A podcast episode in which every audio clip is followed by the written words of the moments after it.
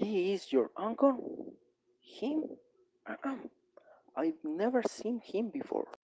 I've never been sick before. Hello, darkness, my old friend. I've come to talk with you again. I've made change for you, Shark. Think about that. How long has he been gone? Two weeks, one day, fifty hours. I've come to say goodbye. Commuting to work by bike has risen by about 16% in 10 years. Alice has escaped. I made a decision. We're going to that mountain.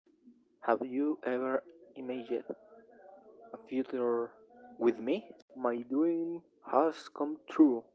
Thank you. The maniac boob has ruined everything. This is bad. The mother has not eaten for five months and has lost half of her body weight. Something wonderful has happened. Annie, I am pregnant. I missed you so much.